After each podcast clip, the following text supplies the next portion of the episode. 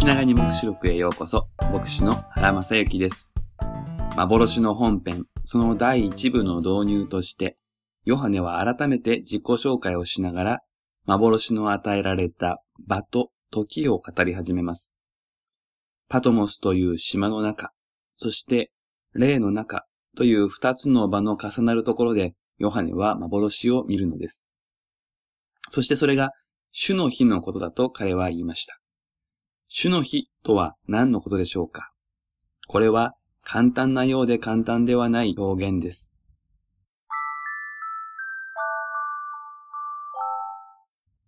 旧約聖書に馴染みのある人ならば、主の日というのは、この世界に神様の直接的な介入がある日のことを指す言葉だということを知っているでしょう。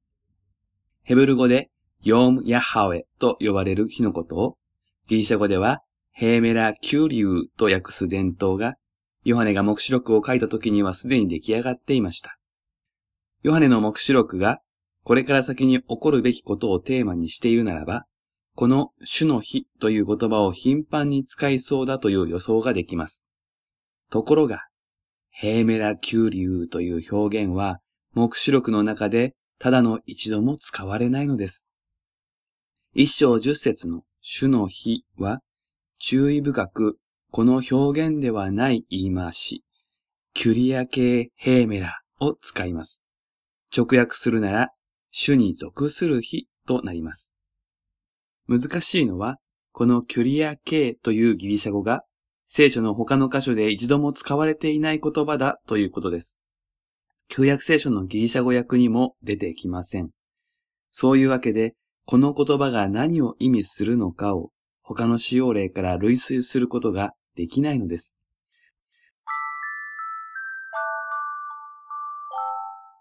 そしてどうやら、目視録を読むように導かれた教会にとっても、この言葉は意味を特定するのが難しかったようです。その中で有力だったのが、日曜日を指すという考えです。それまで日曜日を指す言い方は、週の初めの日という言い方が通常でした。キリスト教がユダヤ教とたもとを分かっていくにつれ、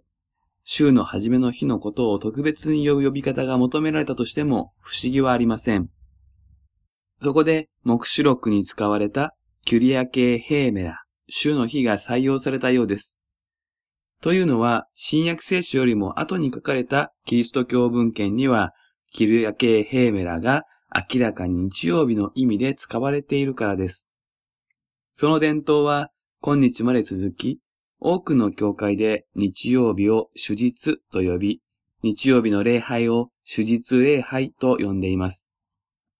しかし、だからといって、ここでヨハネがキュリア系ヘーメラを日曜日の意味で使ったと言い切るのは時代錯誤になってしまいます。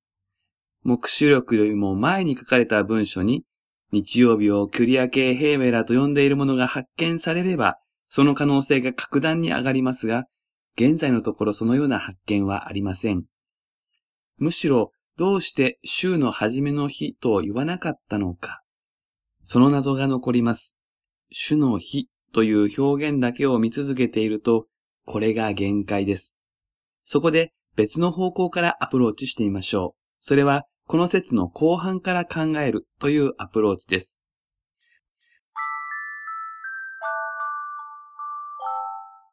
私は主の日に御霊に捉えられ、私の後ろにラッパのような大きな声を聞いた。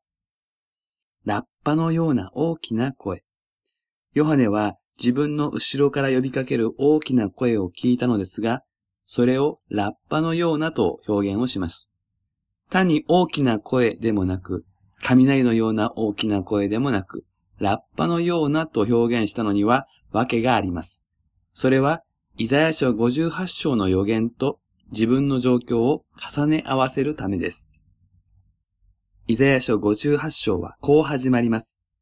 精一杯大声で叫べ。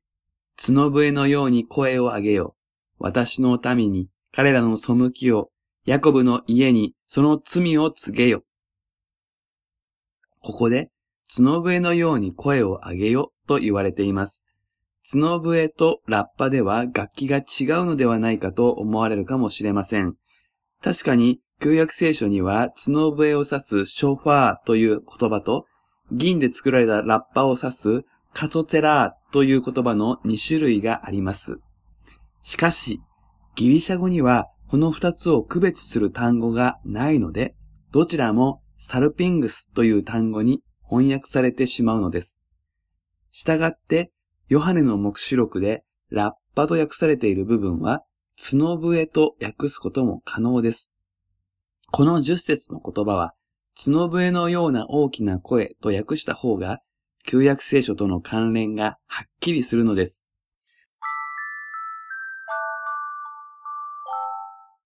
角笛のような大きな声。イザヤ書では、この声が断食をしているユダヤ人たちに向けて語られています。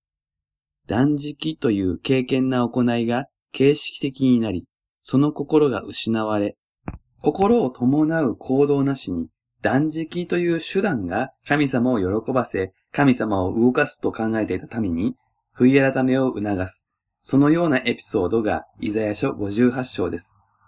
角笛には警告音、警報、アラームとしての意味があります。そこから予言書の中では悔い改めを促す呼びかけとしても用いられるようになります。すなわち、ここでヨハネが聞いた大きな声は、心よい内容というより、教会に対する警告音であり、悔い改めを促すものだったということになります。そしてそれは、ここから始まる7つの教会へのメッセージにぴったりとフィットするのです。イザヤ書58章には、このようなくだりがあります。私の好む断食、人が自らを戒める日とは、このようなものだろうか。足のように頭を垂れ、荒布と灰を敷き広げることなのかこれをあなた方は断食と呼び、主に喜ばれる日と呼ぶのか自らを戒める日、断食の日を、かつてのユダヤ人は、主に喜ばれる日と呼んでいました。ヘブル語で、יום רצון לאדני、直訳すると、主に属する喜びの日です。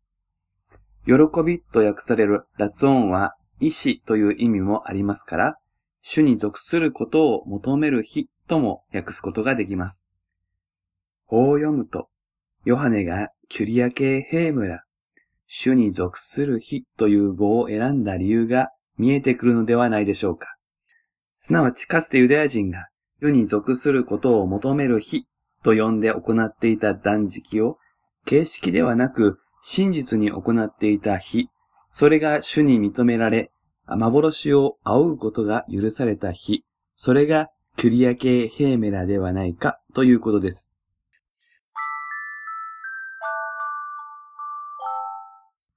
パトモスという島で、霊の中で断食をしながら神を求めていたヨハネに、イエス様が幻のうちに現れ、警告を含む教会へのメッセージを語られる。イザヤ書58章を響き合わせると、このように読み解くことができます。第16回目は以上です。それではまたお耳にかかりましょう。